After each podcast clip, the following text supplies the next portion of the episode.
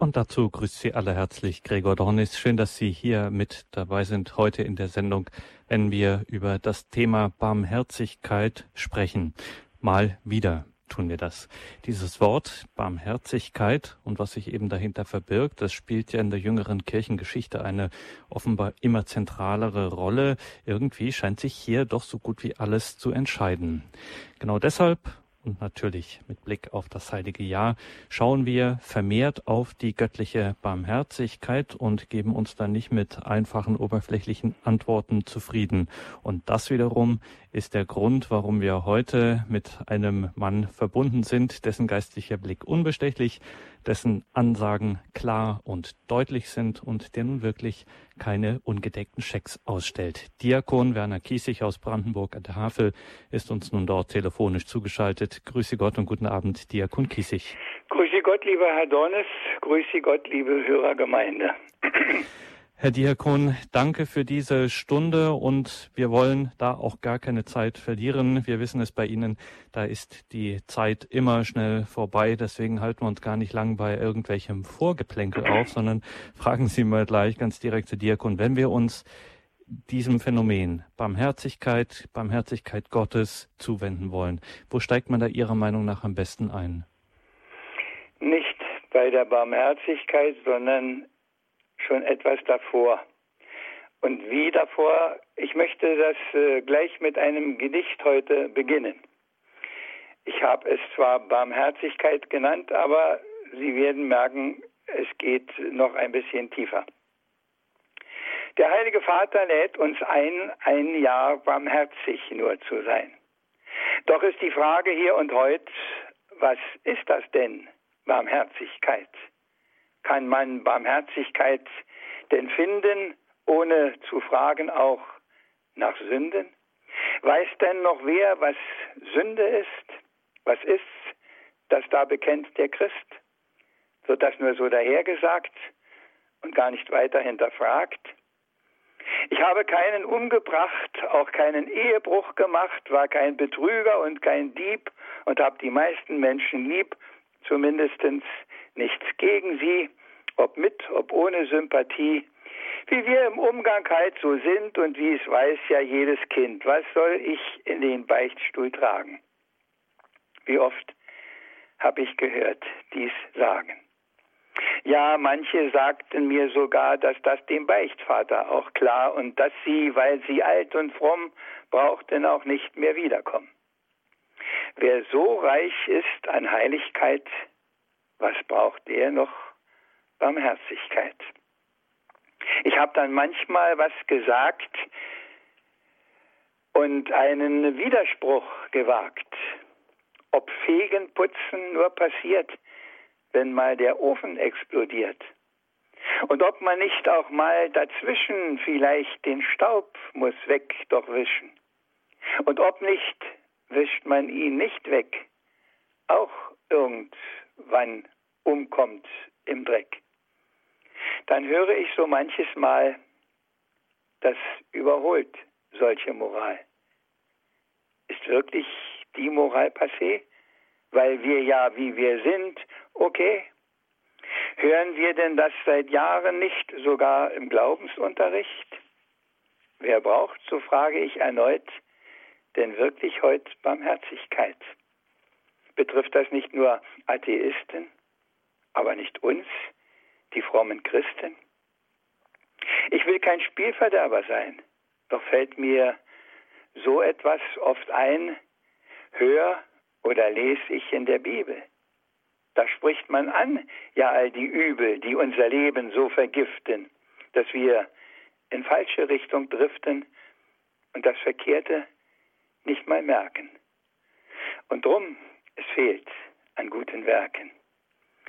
Es ist wohl schwer der Weg und weit, der führt zu mehr Barmherzigkeit. Ja, liebe Hörerinnen und Hörer, es geht um das Brauchen der Barmherzigkeit, das Einsehen, dass man es braucht. Und in der Vorbereitung auf diese Sendung habe ich mich gefragt, ja, was, was ist denn das überhaupt, Barmherzigkeit? Und dann habe ich in einem etymologischen Wörterbuch nachgeschaut und da steht drin, Barmherzigkeit, das ist nach dem Christlichen und aus dem Lateinischen hervorgehend die Lehenvergabe. Das heißt, man bekommt etwas geschenkt, man bekommt etwas zugesprochen. Man verdient sich nicht was, sondern man kriegt etwas.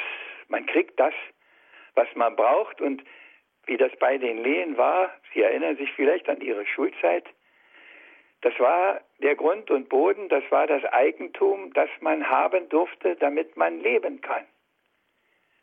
Und ich denke, damit fängt es auch an, dass Gott uns gibt das, womit wir leben können.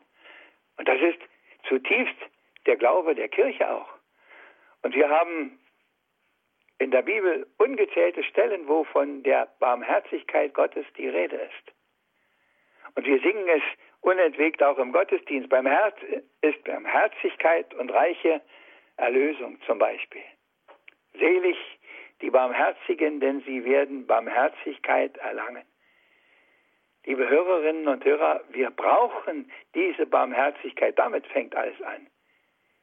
Wenn wir nicht tiefer schauen, dann haben wir für die Barmherzigkeit eigentlich nur Nächstenliebe, Hilfsbereitschaft. Aber das ist zu wenig. Barmherzigkeit ist viel mehr. Für mich selber habe ich so überlegt, wie, wie kann man dieses Wort vielleicht deuten? Und dann fiel mir das so ein, das Wort Herz, ein Herz haben. Und zwar habe ich das Wort warmherzig, warm umgedeutet, warm, ein warmes Herz haben, ein heißes Herz haben. Und das fängt damit an, dass Gott ein heißes Herz für uns hat. Und wenn wir es ins Lateinische drehen, dann kommt es von Misericordia. Gott, Gott, das Herz. Und Misere, die Misere kennen wir alle. Und dieses Herz rettet uns aus der Misere. Die Erlösungstat des Herrn. Und das, denke ich, muss, bevor wir anfangen, barmherzig zu sein, erst wieder in unser Inneres hineinkommen. Wir müssen erst wieder einmal begreifen, dass wir seine Barmherzigkeit zuerst nötig haben, dass wir, weiß Gott, nicht so gut sind, wie wir immer meinen und dass wir ohne ihn verloren sind. Ich denke das immer so auch, wenn die heilige Messe anfängt, vorausgesetzt, es gibt da überhaupt noch einen Bußakt. Was bekennen wir denn da eigentlich, wenn wir sagen, ich habe gesündigt in Gedanken, Worten und Werken durch meine Schuld, durch meine Schuld, durch meine große Schuld? Oder sagen wir das nur so, weil es ein Teil der Liturgie ist? Der Kardinal Bengsch hat vor vielen, vielen Jahren zu diesem Thema, zum Konfitior, zum Schuldbekenntnis am Beginn der Heiligen Messe eine Betrachtung geschrieben.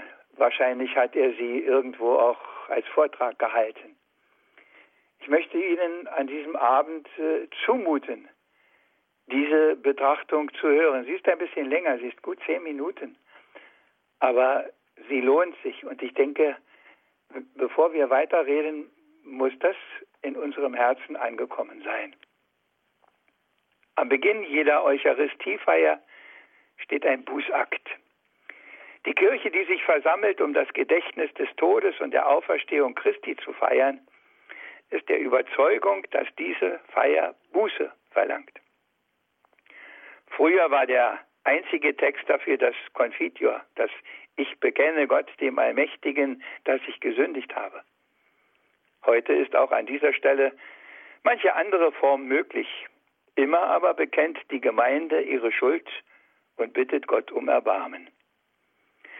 Als ich einmal auf einer Reise an einer Messe teilnahm, begann der Priester seine Einleitung mit den Worten, Sie haben sich sicher schon gewundert, warum jedes Mal am Beginn der Eucharistiefeier ein Bußakt steht. Nun, ehrlich gesagt, hatte ich mich noch nie sehr darüber gewundert. Aber ich bin nicht sicher, ob das ein sehr positives Zeichen ist. Denn es könnte ja auch sein, dass man sich zu sehr daran gewöhnt hat, dass es Routine geworden ist, dass sich im Innern so etwas wie Buße überhaupt nicht abspielt. Und dann wäre es schon richtig, sich einmal darüber zu wundern oder sich zu fragen, warum wirklich vor jeder Eucharistiefeier der Bußakt steht. Die Verkündigung Jesu und seiner Apostel im Neuen Testament sagt uns mit großer Klarheit, dass die Buße, die Umkehr, die Metanoia unbedingte Voraussetzung ist, wenn einer in das Reich Gottes gelangen will. Wenn in ihm die Königsherrschaft der Liebe Gottes wirklich beginnen soll. Der innere Grund dafür liegt darin, dass die Herrschaft der Liebe Gottes etwas ist, was wir von Hause aus nach der natürlichen Schwerkraft unserer Bestrebungen nicht haben. Sicher hat der Mensch Liebesfähigkeit, aber das, was wir Liebe nennen, ist bei weitem nicht dasselbe wie die Königsherrschaft der Liebe Gottes. Die schenkt, die sich erbarmt und die den Sohn sendet, die sich selbst vergisst und in unerhörter Weise verschwendet. Diese Liebe steht quer zu aller Ich-Sucht. Und all die anstößigen Worte der Heiligen Schrift, wie etwa, wenn dich einer auf die rechte Wange schlägt, halt ihm auch die linke hin, oder selig die Armen, machen uns darauf aufmerksam, dass von einer Liebe die Rede ist, bei der das eigene Ich mit seinen natürlichen Bestrebungen und Wünschen zurücktreten, verwandelt werden muss, damit der Mensch frei wird, sich in diese Königsherrschaft der Liebe Gottes einzufügen. Niemand sollte leugnen, dass seine erste Reaktion bei einer Ohrfeige der innige Wunsch nach Rache ist.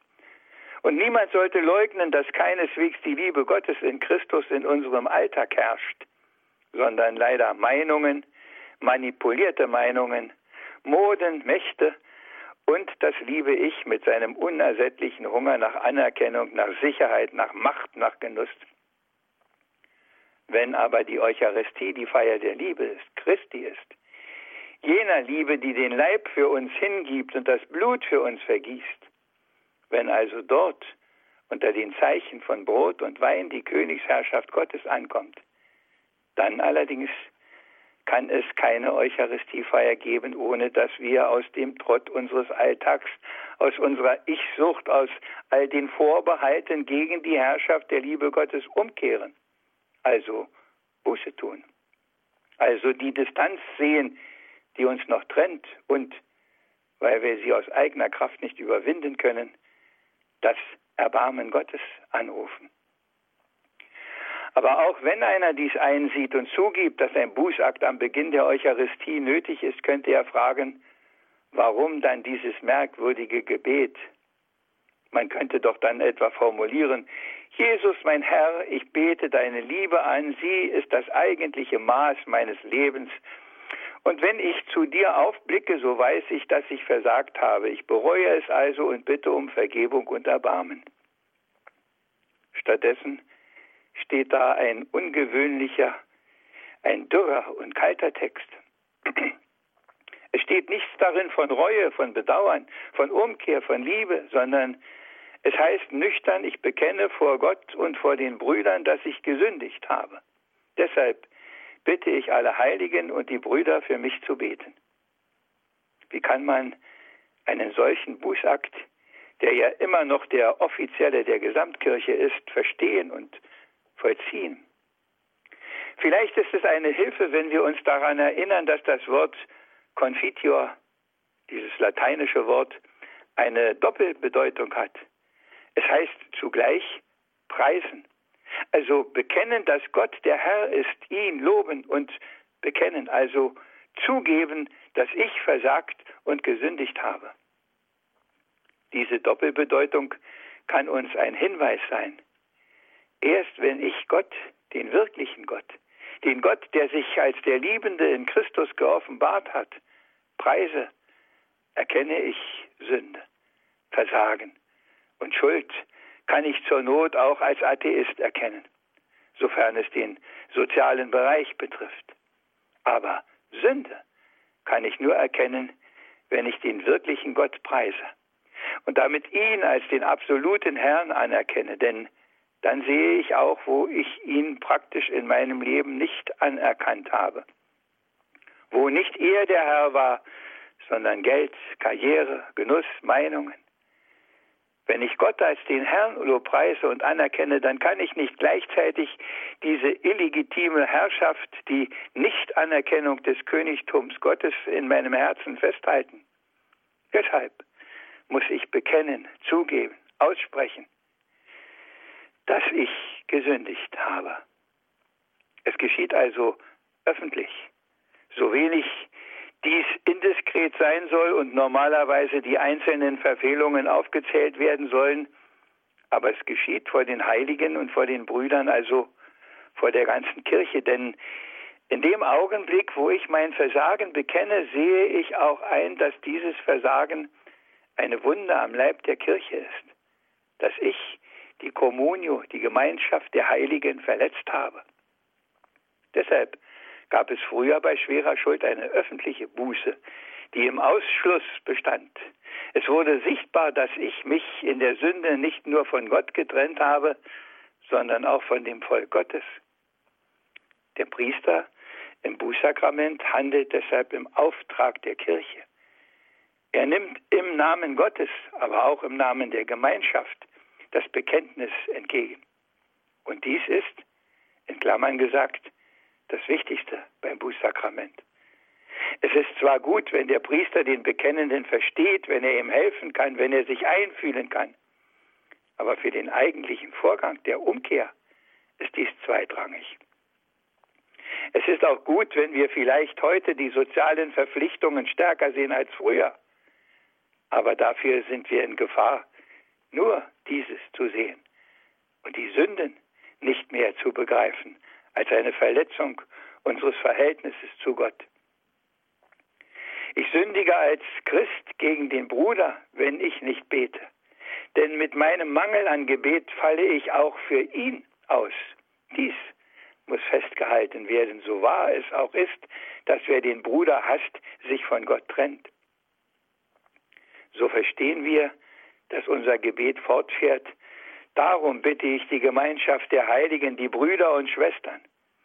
Denn diese Gemeinschaft, in der ich lebe, in deren Glauben ich Gott lobpreise, von der ich mein Versagen zugebe, kann für mich eintreten.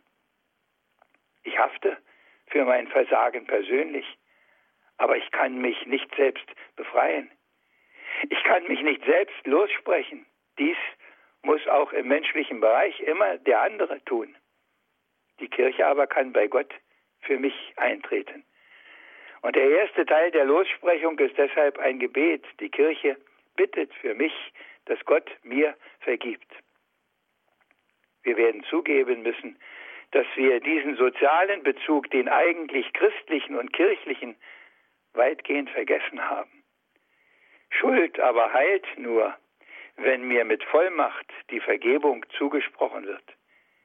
Wir haben leider auch vergessen, dass wir, weil wir Glieder der Kirche sind, zwar nicht in derselben Weise wie der Spender des Bußsakramentes, aber doch mit einer großen Verheißung als Glieder der betenden Kirche für den Sünder vor Gott treten können. Jeder von uns wird sich dabei ertappen, dass wir ziemlich ausführlich über jemanden reden, der versagt hat wobei hier einmal vorausgesetzt sein soll, dass dieses Reden stimmt und nicht nur Übertreibung ist oder einfaches Schlechtmachen.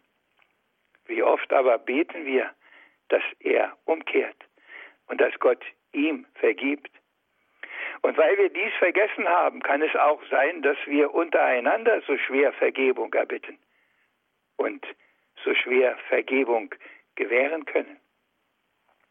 Ich habe sehr viele junge Menschen kennengelernt, die zwar Schuld erfahren haben, Versagen erfahren haben, aber niemals Vergebung.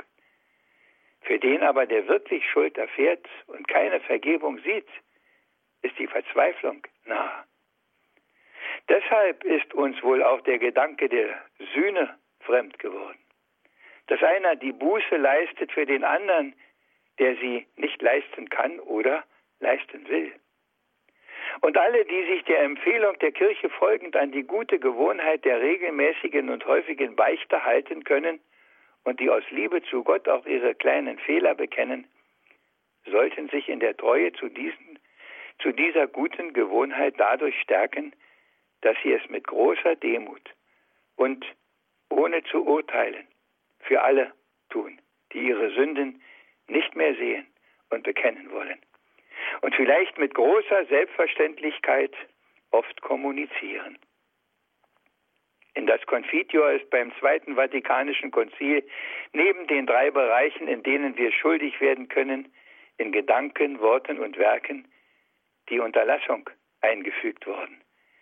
Mir scheint, dass diese Einfügung sich auf eine Möglichkeit des Versagens bezieht, wie sie vielleicht in unserer Zeit häufiger ist als früher. Denn mit Unterlassung ist ja nicht nur das unterlassene Gebet gemeint, sondern sicher auch die unterlassene Hilfe. Und man kann doch nicht übersehen, dass hier im Weltproblem genannt ist.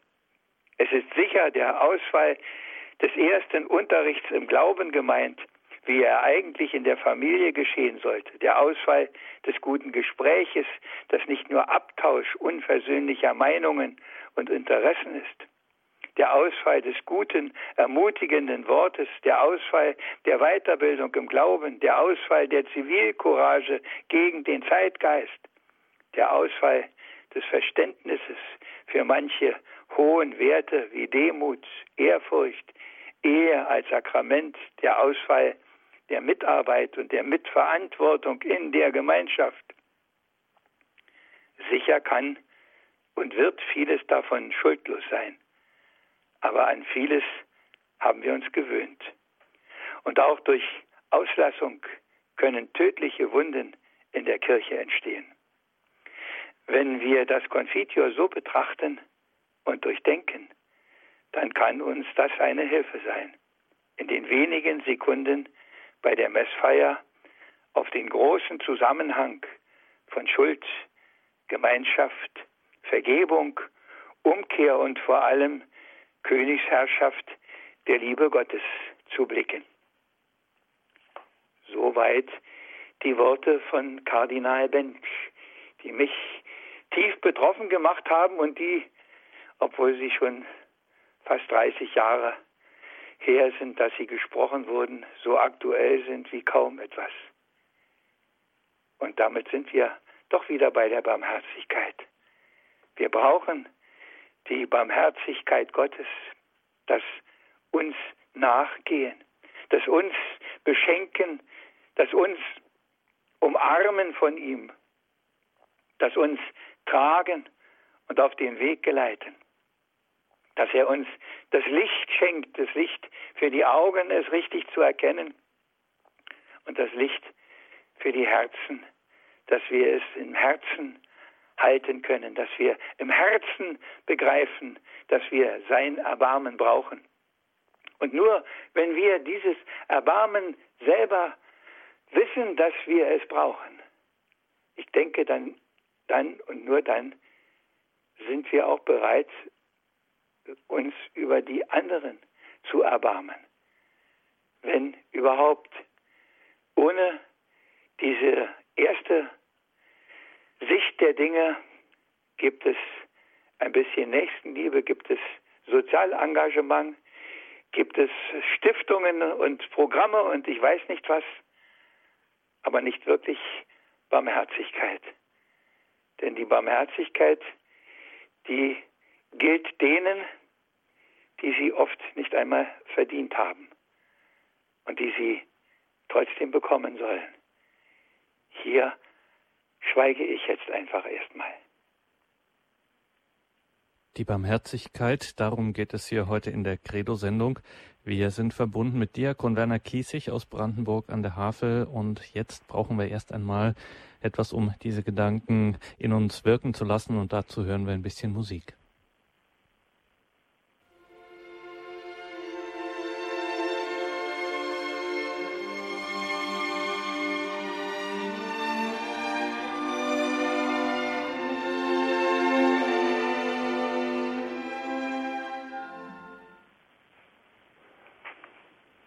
Die Barmherzigkeit Gottes, Thema heute hier in der Credo-Sendung bei Radio Horeb und Radio Maria.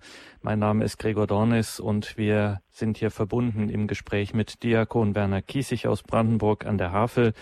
Und Herr Diakon, ich habe das eingangs so gesagt, dass ich Sie angekündigt habe, dass Sie kein Blatt vor den Mund nehmen, dass Ihre Ansagen klar sind und als ähm, hätte ich es quasi provoziert, haben Sie jetzt auch ziemlich klare Ansagen gemacht. Sie haben nämlich, sind nämlich gar nicht eingestiegen direkt bei der Barmherzigkeit, sondern bei dem, äh, worauf diese Barmherzigkeit, diese Liebe oder wie Sie den Kardinal Bengsch zitiert haben, die Königsherrschaft der Liebe Christi, die das, worauf die überhaupt zielt, nämlich unsere Schuld oder das, was die Christen auch Sünde nennen. Und ehrlich gesagt, wenn ich Ihnen zugehört habe, dann war das auch eine ziemlich ja, wachmachende Botschaft, wachrüttelnde Botschaft und nicht, ist nicht gerade sehr erfreulich, was Sie da gesagt haben. Sie haben nämlich im Grunde lief es darauf hinaus, ich habe gar keine andere Chance, als mich dieser Barmherzigkeit Gottes äh, wirklich in aller Wahrhaftigkeit zu öffnen. Also was ich auch anstelle, ich komme selber aus dem Schlamassel nicht raus. Richtig. Was ich auch anstelle, ich komme da alleine nicht raus. Und ich habe vor ein paar Tagen im Brevier. Manchmal kennt man die Texte alle, aber man bleibt trotzdem nicht hängen. Aus dem Buch der Weisheit ein, ein Wort, äh, das mich äh, die Tage jetzt immer wieder bewegt und begleitet. Wäre einer auch vollkommen unter den Menschen, er wird kein Ansehen genießen, wenn ihm deine Weisheit fehlt. Das gehört auch dazu. Die Weisheit Gottes muss man haben. Und dann weiß man, was richtig ist, dann weiß man, was falsch ist, dann weiß man, was gut ist, dann weiß man, was böse ist und dann weiß man auch, wo es fehlt und wo man was machen muss, wo man sich einbringen muss und wie wichtig es ist, dass man sich einbringt. Aber dass ich es nicht zu schwer mache, habe ich gedacht, ich setze mal an diese Stelle noch ein, eine kleine Ausdeutung des Wortes Barmherzigkeit. Und zwar Buchstabe für Buchstabe das Wort. Und dann denke ich, verstehen Sie auf eine völlig andere Weise, was ich meine. Das B steht für beharrlich. A, Arme. R, Richtungslose. M, mit. H, Heiligem. E, Eifer. R, ruhig. Z, zuversichtlich. I, in, G, Gläubiger. K, Klarsicht. Eifrig, intensiv therapieren. Ich sage es nochmal. Beharrlich, arme, richtungslose, mit heiligem Eifer, ruhig, zuversichtlich, in gläubiger Klarsicht, eifrig, intensiv therapieren. Therapieren heißt ihnen auf die Sprünge helfen, ihnen das, was Not tut, anzutun. Nicht das, was sie alle möchten vielleicht, nicht ihre Wünsche alle erfüllen, aber das, was gut und richtig ist für sie zu geben, zu schenken, hinzuschenken und darum bemüht sein. Und genau das ist die Barmherzigkeit Gottes natürlich auch für uns. Er gibt uns nicht, dass wir, was wir wollen, was wir meinen zu brauchen, was wir erwarten. Er ist nicht die Erfüllung all unserer Wünsche, sondern er gibt uns das, was uns Not tut. Und das ist seine Gnade, sein Heil, sein Frieden, seine Gerechtigkeit. Und wenn ich das so aufzähle, dann wissen Sie, dass es genau daran fehlt, weil wir den lieben Gott in seiner wahrhaften Barmherzigkeit in den allermeisten Fällen aus unserem Alltag gestrichen haben. In der Politik, in der Wirtschaft. Es geht um alles, nur nicht darum. Ja, aber mal ganz ehrlich, Diakon Kiesig, was hat denn jetzt mein kleines alltägliches Leben mit Gott und vor allem dann auch noch mit seiner Barmherzigkeit zu tun? Also wenn ich in die Straßenbahn einsteige ja, und das Ticket löse? Das äh, das ist die äh, Frage natürlich, die viele stellen. Was kann ich, wie oft habe ich das gehört, was kann ich denn schon machen? Ich weiß nicht, was der liebe Gott mit jedem einzelnen von denen, die jetzt alle hier zuhören, vorhat. Ich weiß nicht, ob es äh, noch große Erweckungen gibt, aber was ich weiß ist, dass der eine Mutter Teresa zum Engel der Armen gemacht hat. Ich weiß, dass der einen Franziskus hat fast die Welt umkrempeln lassen. Ich weiß, dass einen Pater Kolbe so einen Einfluss hatte, dass viele ihn bis heute nicht mehr vergessen durch seine Hingabe im Konzentrationslager freiwillig in den Tod zu gehen. Und ich könnte Ihnen noch viele solcher Einzelnen vorstellen und nennen. Wir nennen sie in unserem Raum die Heiligen. Was einer bewirken kann, wenn er in dieser Geborgenheit Gottes, in dieser Gnade von seiner Barmherzigkeit sich tragen und leiten lässt, dann kann einer das. Natürlich macht der liebe Gott es nicht mit jedem von uns. Jedenfalls nicht in dem Maße. Aber ich bin ganz sicher, dass da, wo einer sich darauf einlässt, dass da jedenfalls die Leute um ihn herum davon etwas merken. Das war ja das Erkennungszeichen der frühen Christen auch, dass die Leute gesagt haben, was ist bei denen los, dass die so anders sind? Wie machen die das? Seht, wie sie einander lieben. Und die Liebe ist natürlich auch ein anderes Wort für Barmherzigkeit. Das ist untrennbar. Nur der Liebende ist überhaupt barmherzig. Alle anderen, und das können wir jeden Tag erfahren, sind gnadenlos und unbarmherzig. Und wenn ich nur an die Jagden denke in den vergangenen wenigen Jahren, wie haben Sie einen Bundespräsidenten Wolf gejagt, wie haben Sie den Bischof Theberts von Elz gejagt und Sie haben bestimmt schon die neuen Opfer im Visier. Die Gnadenlosigkeit, die dahinter steckt, die erschreckt mich und manchmal erschreckt mich am meisten, dass die nicht vor den Christen, vor den katholischen eigenen Gemeindemitgliedern Halt macht. Mein Telefon ist am Ende. Ich muss mal kurz auflegen und Sie rufen mich nochmal an und nehmen das andere Telefon. Geht das? Das machen wir so und da haben wir auch gleich Gelegenheit, hier noch einmal eine kurze Musikpause zu machen und dann wählen wir Sie nochmal an, Diakon Kiesig, und dann haben wir auch gleich Gelegenheit hier. Sie, liebe Hörerinnen und Hörer, können sich dann auch gleich hier einbringen. Telefonnummer sage ich gleich an. Jetzt, wie gesagt, erstmal Musik.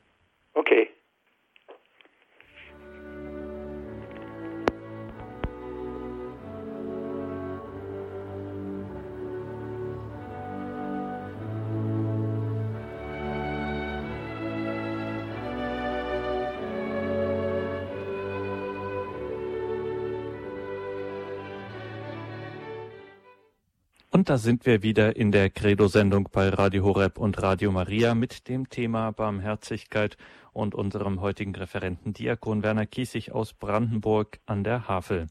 Jetzt sind Sie aber auch, liebe Hörerinnen und Hörer, herzlich eingeladen, hier in der Sendung sich zu beteiligen. Wir freuen uns, wenn Sie hier anrufen unter der deutschen Telefonnummer 089 517 008 008. Und wer das noch nicht weiß, uns außerhalb von Deutschland hört, wie das dann ausschaut mit der deutschen Vorwahl, sage ich zur Sicherheit auch nochmal, dann wählen Sie bitte aus dem Ausland die 0049 89 517 008 008. Herr Diakon, Sie haben gesagt, dass mit der Liebe, mit der gegenseitigen Barmherzigkeit, das ist nicht so einfach, selbst in Kirchenkreisen nicht. Das dringt auch in den Alltag von Kirchengemeinden. Ähm, ja, doch, äh, da fällt das auch schwer. Trotzdem haben Sie vorher gesagt, schon die antiken Nichtchristen haben sich gewundert, Mensch, bei denen herrscht irgendwie so eine besondere Art der Liebe. Wie haben die das gemacht? Und die Frage müssen wir einfach gleich wieder zurückgeben an Sie. Herr Diakon, verraten Sie uns das Geheimnis. Wie haben die das gemacht? Wie machen die Christen das mit ihrer Liebe? Wie geht das? Ich will hören, was Gott redet. Das ist jedenfalls meine Antwort. Zuerst auf das hören, was er sagt. Und dann haben wir die Bibel und da haben wir tausend Worte. Das ist die beste Gebrauchsanleitung für unser Leben, die man überhaupt haben kann. Und nicht nur Neues Testament, auch Altes Testament. Da sind die Schätze und kaum jemand hat sie wirklich gehoben. Damit fängt es an zu hören, was sagt er uns denn für unser Leben? Was sagt er, was wir tun sollen, dass es gut wird? Und das fängt im Grunde im Wesentlichen mit den Geboten an und wir erinnern uns vielleicht daran, dass er diese Gebote, die er ihnen gibt, nicht einleitet. Ich mache euch jetzt hier eine Ordnung und habt gefälligst danach, sondern er sagt, ich bin der Gott, der euch herausgeführt hat. Ich bin der Gott, der euch aus dem Sklavenhaus freigekauft hat. Ich bin der Gott, der euch geführt hat, der euch zu essen gegeben hat, der euch zu trinken gegeben hat, der es gut mit euch meint. Ich bin dieser Gott, der es immer und überall gut mit euch meint. Und darum gebe ich euch jetzt diese Gebote. Und wenn ihr sie haltet, dann werdet ihr euch wundern, wie gut es euch geht. Und dann werden die anderen sagen, was ist das für ein Volk, die eine solche Ordnung haben, die einen solchen Gott haben. Und wenn ihr nicht danach handelt, dann braucht ihr euch eigentlich nicht zu wundern, was dabei herauskommt. Und das ist bis heute nicht anders. Und ich habe das hundertmal schon in verschiedensten Augenblicken und bei verschiedensten Gelegenheiten gesagt, setzt die zehn Gebote wieder in Kraft und dann haben wir schon vieles anders. Und wenn hier unser Land hier kultiviert worden ist, dann genau von denen, die hingegangen sind und diese Ordnung den Völkern gebracht haben, den heilen Völkern, denen, die alles Mögliche hatten, aber nicht diese liebende Wahrheit Gottes und die ihre Befreiung damit erfahren haben, dass sie plötzlich etwas begriffen haben, wie schön, wie kostbar, wie lebensecht, wie lebensvoll ihr Leben sein könnte. Und deshalb haben sie den Glauben angenommen. Ich weiß, es gibt auch die Einwände, das war nicht immer so, manches war auch mit Gewalt, ja, das gab es auch. Aber das steht in keinem Verhältnis zu dem anderen. 089 517 008 008, unsere Telefonnummer. Wir gehen als erstes in den Raum Ulm, genauer nach Stark zur Frau Traub. Grüße Gott, guten Abend. Guten Abend. Also ich habe zwei Fragen. In der Bibel stehen zwei Sätze. Also mein Vater äh, seid barmherzig, wie mein Vater barmherzig ist. Und dann noch einmal ist eine Frage, wo ich seid barmherzig, äh, ich, will nicht, äh, ich will Barmherzigkeit nicht Opfer. Das sind zwei Fragen, die ich mir äh, da stellen möchte. Dankeschön. Was machen wir mit den beiden Stellen, Herr Diakon? Ja, die wir müssen die doch nur ernst nehmen. Und äh, man darf sie natürlich auch nicht aus dem Zusammenhang reißen. Das ist natürlich immer so, so eine Sache, die, die manche so machen. Äh, wenn wir das Opfer an die erste Stelle setzen, dann meinen wir natürlich, dass es von uns abhängt, dass da überhaupt was passiert. Ja. Aber es hängt natürlich von ihm ab. Seid barmherzig, wie euer Vater im Himmel barmherzig ist. Das heißt, nehmt seine Barmherzigkeit an und gebt sie weiter. Das so verstehe ich jedenfalls dieses Wort. Ja, ja, und ich denke, das ist auch das, was dahinter steht. Ja. Wir bekommen etwas zum Weitergeben. Wir sind immer die Stellvertreter. Das klang beim Kardinal Bengsch ja vorhin auch an. Ja, wir sind die, die auch für die anderen verantwortlich sind. Der Mose, das ist mein Bild, ich habe das schon bestimmt auch schon oft gesagt. Der Mose geht auf den Berg, nachdem die der, ihr goldenes Kalb da gemacht haben und sagt, sie sind ein dummes, ein störrisches Volk, sie haben Strafe verdient. Ja, Herr, es ist wahr, aber ich bitte dich für sie. Und wenn du die platt machst, dann musst du mich auch mit platt machen. Ich aber bitte, das ist Barmherzigkeit. Gut. Da habe ich noch eine Frage. Und ja. zwar äh, Barmherzigkeit, das sagt, wenn jemand etwas Böses gegen einen hat, dann soll man barmherzig sein. Mal ihm verzeihen, was er will. Aber ich finde, wenn der andere das nicht will, er will einfach seinen Weg gehen, wie soll man sich dann verhalten? Wenn der andere seinen Weg gehen will, dann müssen Sie ihn seinen Weg gehen lassen. Sie können ihn nicht dazu bringen, das mit Gewalt zu machen. Dann müssen Sie nur noch ein bisschen mehr ihn in Ihr Gebet mit einschließen und jedes Mal, wenn Sie in die Kirche gehen, ihn in geistiger, gedanklicher Weise neben sich hinsetzen und sagen, so, lieber Gott, ich setze dir den hier mit hin, guck dir den an ich habe keine Möglichkeit, mit dem noch was anzufangen, aber du hast noch Möglichkeiten. Mach es. Ja, verstanden. Dankeschön. Okay.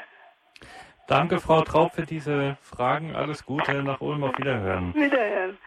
Wir gehen weiter nach Herzogenaurach zur Frau Krämer. Guten Abend. Guten Abend. Herzliches Vergelt's Gott Ihnen, Herr Diakon Kiesig und Ihnen, Herr Dornis. Ähm, es ist einfach wunderbar, was Sie alles gesagt haben. Da ist nämlich alles drin. Und dass Sie auch den Kardinal ähm, Bengsch angesprochen haben, das war, glaube ich, soweit ich mir das gemerkt habe, derjenige, äh, der große Befürworter der Humane Vitae Enzyklika von dem seligen Papst ähm, Paul VI. Und, mhm. ähm, und heute, heute haben wir gerade den, den, den Festtag der Mutter Gottes auch. Sie ist mit ihrem durchbohrten Herzen praktisch unterm Kreuz gestanden, hat ausgehalten. Sie ist dem Weg ihres Sohnes gegangen hinter ihm, den Weg des Gehorsams und des Leidens im Willen des Vaters. Meine Güte. Und er, Jesus ja selber hat ja alles, alles im Willen Gottes getan, im Willen des Vaters, unter Tränen und Schreien. Und jetzt hat, also das hätte ich heute früh an und ich gedacht, dass ich das jetzt noch sagen kann. Ähm, bloß ganz, ganz kurz noch, ähm, weil Bischof äh, Ratspieler hat 98 die Gebetsstätte in, in Heroldsbach eingeweiht.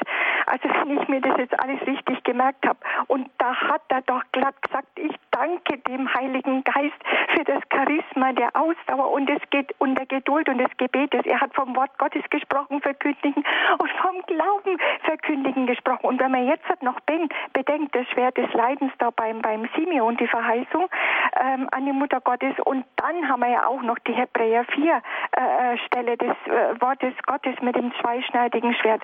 Und wenn man jetzt noch denkt, dass in der Gebetsstätte im Schnitt 400, 500 Beichten sind, sakramentale ich. Und ich bin selber einer, der den falschen Propheten aufgesessen ist und Gott sei Lob und Dank zurückgefunden habe durch die Mutter Gottes. Preise den Herrn und seine Mutter. Vergelt's Gott für alles. Jetzt höre auf. Dankeschön, Frau Kremer, auch nochmal für den Blick auf das ja vielleicht immer doch äh, in jüngerer Zeit in den Hintergrund geratene Gedächtnis der sieben Schmerzen Mariens. Danke auch dafür. Alles Gute Ihnen nach Herzogenaurach. Wollen wir noch kurz aufklären. Das haben wir vielleicht zu selbstverständlich vorausgesetzt. Diakon Giesig Kardinal Bengsch, lange Jahre ähm, Erzbischof von Berlin und als solcher auch Vorsitzender der Berliner Ordinarien, später Bischofskonferenz, ähm, die für das auf dem Gebiet der ehemaligen DDR inklusive Westberlin dann äh, sozusagen der, der, ja, das war das Gebiet und vor wenigen Tagen muss man auch sagen, am 10. September wäre er 94 Jahre geworden und er ist einfach eine Legende, gerade im Erzbistum Berlin, aber auch darüber hinaus war auch Konzilsvater beim Zweiten Vatikanischen Konzil. Ähm, die Frau Krämer, Diakon Kiesig, hat jetzt auch etwas angesprochen, diese äh, Freude auch der Umkehr und jetzt hat sie auch von der Beichte geschwärmt und man hört das auch ganz oft von vielen Christen, ähm, wie toll das doch ist mit der Beichte und auch der Papst empfiehlt es immer und hat gesagt, äh, geht beichten und freut euch an der Barmherzigkeit Gottes. Aber irgendwie so richtig toll scheint es doch nicht zu sein, wenn man eigentlich so alle, alles äh, auf den Tisch legen muss. Also ich meine, hinterher ist schön, also wenn die OP vorbei ist sozusagen ähm, und, und, die, und die Narben verheilt, äh, dann ist schön. Aber so richtig äh, warm äh, ist es da auch nicht. Das liegt ganz sicher daran, dass wir uns doll schwer tun, unsere äh, Fehler, unsere Schwächen äh, ganz konkret einzusehen, äh, sozusagen, dass wir allgemein verstanden schwach und äh, sind, dann ist das alles in Ordnung. Aber, aber wenn es konkret wird und wenn die Dinge auf den Punkt kommen, dann wird es schon etwas schwieriger, da etwas zuzugeben und dazu zu stehen. Und dazu kommt das, was ich am Anfang auch gesagt habe, dass wir gar nicht mehr das Bewusstsein haben eigentlich, dass wir das brauchen. Wir kommen doch ganz gut zurecht auch ohne. Wir haben ich, ich, denke, ich denke, das ist mit einer der größten Verluste dieses fehlende Sündenbewusstsein, dass da etwas schlecht ist. Schlecht sind eigentlich nur noch andere, aber nicht, nicht wir. Und ich weiß, äh, ich, ich sage das ohne Vorwurf, ich stelle es einfach fest und ich, ich weiß, dass man wahrscheinlich auch darum nur beten kann, dass einem das immer wieder bewusst wird und dass man dann die Erfahrung macht, wenn es einem bewusst wird und wenn man dann in diesem Bewusstsein auch das Bußsakrament empfängt, wie oft auch immer, dass man dann die Barmherzigkeit so deutlich erfährt, ich kann das jedenfalls von mir sagen, dass ich, dass ich manchmal einfach vor, vor Freude nur heulen könnte. Also das muss man jetzt dann auch noch dazu sagen, Diakon Kiesig, was Sie gerade gesagt haben und was natürlich jetzt auch gerade bei der Frau Krämer durchkam, äh, um das nochmal hier festzustellen und nicht für selbstverständlich zu halten. Man kann das tatsächlich erfahren. Es gibt das, ja. die Erfahrung der Barmherzigkeit, der Liebe Gottes. Je mehr wir uns dafür öffnen, wie mehr uns das gelingt, desto mehr werden wir das erfahren. Ich bin auch noch nicht auf dem Höchstmaß der Entzückungen und Verrückungen, wie das von manchen Heiligen berichtet ist, aber ich kann immerhin schon so viel mitreden, dass ich sage, dass es mich ganz, ganz tief immer wieder auch bewegt. Und dass ich immer wieder nur ins Staunen und ins Danken komme und das, der ganze Alltag bleibt mir natürlich trotzdem, mit dem ich mich auch herumplagen muss und so. Aber ich, ich ja, das ist so mein Thema, dass wir an heute aufgehört haben, eigentlich unseren, unseren wirklichen Alltag mit dem lieben Gott noch in Verbindung zu bringen. Unser, unser weltliches Leben ist eine Sache und unser kirchliches Leben ist eine andere Sache. Aber es gibt nicht zwei Sachen, es gibt nur eine. Und es gibt nur ein Leben mit ihm, und zwar jeden Tag von morgens bis abends 24 Stunden, oder es gibt ein Leben ohne ihn. Und vielleicht gibt es noch das dazwischen, das ist ein bisschen mit ihm ist, aber da fehlt es nach meinem Dafürhalten am meisten. Ich habe da, wenn ich darf, noch ein Gedicht zugemacht. Mhm, sehr gern. Gilt Gottes Wort, seine Gebote den Christen noch als Ziel und Maß? Gilt nicht viel öfter einzig Quote und Lustgewinn und Spiel und Spaß? Haben nicht unzählige Theologen beendet, das auf Gott zu hören, sein Wort verdreht, verfälscht, verbogen, weil es würde ihre Wege stören? Ist vieles, was da steht, geschrieben, nicht gar ins Gegenteil verkehrt, wo ist die Wahrheit nur geblieben? Ist man von anderem nicht betört? Wird denn nicht alles schön geredet, was immer wann und wo passiert? Sind nicht zu viele schon verblödet, vom Heiligen Geist ganz unberührt? Hilft wirklich, was die Päpste sagen? Macht nicht längst jeder, was er will? Darf man zu kritisieren wagen? Macht man die Mana nicht schnell still? Sind sie berechtigt, all die Fragen? War es denn nicht schon immer so? Gab es in der Wüste nicht schon Plagen? Ich meine nicht die vom Pharao, nein, all das Städte aufbegehren, das goldene Kalb, das ihn ersetzt. Dazu das ständige Beschweren, das seinen Willen sie verletzt.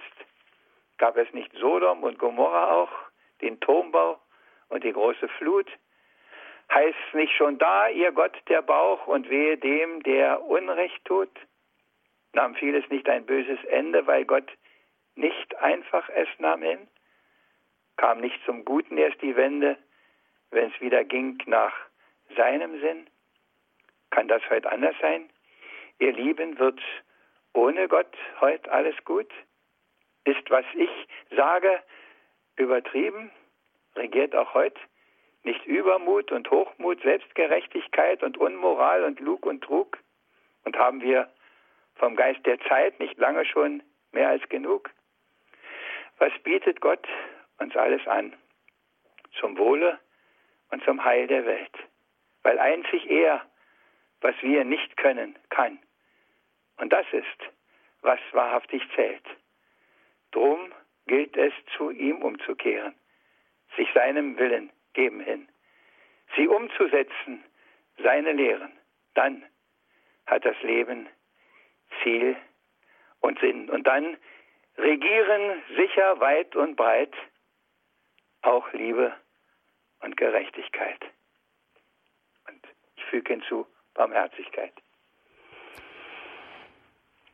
Ja, Diakon Kiesig, die Sendung geht dem Ende entgegen. Ich habe jetzt gerade bei diesem Gedicht gedacht, wenn ich etwas mit mir rumtrage, schon seit Jahren vielleicht, und ähm, bin jetzt irgendwie an einem Punkt angelangt, wo ich mir vorstellen könnte, Mensch, ich würde jetzt doch gern zu einem Priester gehen und einfach das Gespräch suchen. Jetzt gar nicht irgendwo in einen Beichtstuhl, sondern wirklich vielleicht sogar ein Gespräch suchen, möchte das gern loswerden und habe da aber einfach riesen Bammel davor. Mir zittern die Knie und ich kann mir das nicht vorstellen, das jetzt so einem Priester anzuvertrauen und irgendwie trotzdem würde ich es gern weghaben. Ich würde es gern loswerden. Ich würde gern reinen Tisch machen. Überzeugen Sie mich, dass ich doch ähm, einen Termin mache oder direkt hingehe oder so. Ja, überzeugen, überzeugen Sie mich. Sie sagen das so, lieber Herr Dornes. Ich denke, da, dazu muss man selber den, den Weg finden. Und, und wenn man, ja, ich sage es halt von der Erfahrung her, wenn man sich überwunden hat, wenn man dazu steht, wenn man man muss sich ja nicht einen aussuchen, den man schon kennt und dem man wieder über den Weg läuft. Ich denke, es fängt, es ist leichter, wenn man es irgendwo in einem Kloster oder welche Möglichkeiten man hat, es doch etwas in die Anonymität hinein noch nimmt. Und äh, es sei denn, man findet wirklich einen, der, der, mit dem man einfach gut kann, wo die Chemie stimmt und wo alles stimmt. Ich denke, das ist, ist heute wichtiger, als das vielleicht früher war dass das auch passt. Aber Sie werden, das ist meine tiefe Überzeugung, Sie werden es nicht bereuen, dass Sie es gemacht haben, sondern Sie werden merken, wie viel Erleichterung, wie viel Freude, wie viel inneren Frieden Ihnen das schenkt und wie sehr Ihnen das hilft, auch mit vielen anderen Dingen viel, viel besser umzugehen. Und darum lohnt sich das aber, wie gesagt, das kann man nicht erklären, dazu kann man die Leute nicht zwingen, sondern dazu kann man sie nur einladen, es zu tun. Und wie ich schon so oft gesagt habe, den lieben Gott muss man immer testen, den muss man ausprobieren. Und dann merkt man, das ist es. Das haben die schon, die Apostel schon gemacht, die waren auch äh, skeptisch und kritisch, als er die losgeschickt hat. Und die haben gesagt, wir, was sollen wir denn? Aber wir können in der Apostelgeschichte nachlesen, dass sie gekommen sind und sagen, Mensch, das funktioniert ja. Und das wird bei Ihnen auch so sein, bin ich ganz sicher, wenn Sie es machen. Danke dir, Kun Kiesig, für diese Sendung heute. Barmherzigkeit Gottes. Das war unser Thema hier. Die Barmherzigkeit, auch unsere Barmherzigkeit aus der Kraft der göttlichen Barmherzigkeit, diese auch weiterzugeben. Wenn Sie, liebe Hörerinnen und Hörer, davon einen Mitschnitt möchten von dieser Sendung, dann gibt es wie immer die Möglichkeit, sich bei unserem CD-Dienst einen Mitschnitt zu bestellen auf horeb.org oder auch telefonisch 08328 921 120, die deutsche Telefonnummer dafür. horeb.org, wie gesagt, da geht das auch und da gibt es dann in Kürze auch diese Sendung im Podcast- und Download-Angebot. Danke vor allem auch heute an Johannes Gucke im Hintergrund in der Regie. Heute war doch einiges los im Hintergrund und dafür herzlichen Dank für das reibungslose, für den reibungslosen Ablauf hier der Sendung. Herr Diakon, wir können Sie nicht gehen lassen, ohne Sie um den Segen gebeten zu haben. Und mit einem kleinen Gedicht davor? Jawohl. Einst sollten brüderlich wir sein, gemäß und auch getreu der Bibel. Wir tauschten es für Geschwister ein, doch bleibt es bei dem alten Übel, dass zwar die Forderung besteht, doch es zu tun bleibt weiter schwer. Drum geht es, wie es immer geht, zu viele Worte hohl und leer. Und wer nicht selber sich besinnt, nicht einzig auf die anderen wartet, wer mit dem Gutes tun beginnt und so die Nächstenliebe startet, dem ist egal, wie es auch heißt, ob Brüder, ob geschwisterlich. Er handelt aus dem Heiligen Geist. Nur der geht weg vom eigenen Ich und liebend sich erweist. Und dass ihnen das nicht nur im Jahr der Barmherzigkeit, sondern jeden Tag ein bisschen mehr gelingt und vielleicht ein bisschen öfter. Das wünsche ich Ihnen von ganzem Herzen und dazu möge er seine Kraft und seinen Segen geben. Er, unser Herr und Gott, der es mit uns gut meint. Der Vater, der Sohn und der Heilige Geist. Amen. Amen. Danke dir, Kiesig. Danke Ihnen, liebe Hörerinnen und Hörer, fürs Dabeisein. Durch das weitere Programm begleitet Sie nun Johannes Guckel. Ich darf mich an dieser Stelle von Ihnen verabschieden. Einen gesegneten Abend und eine behütete Nacht wünscht Ihr Gregor Dornis.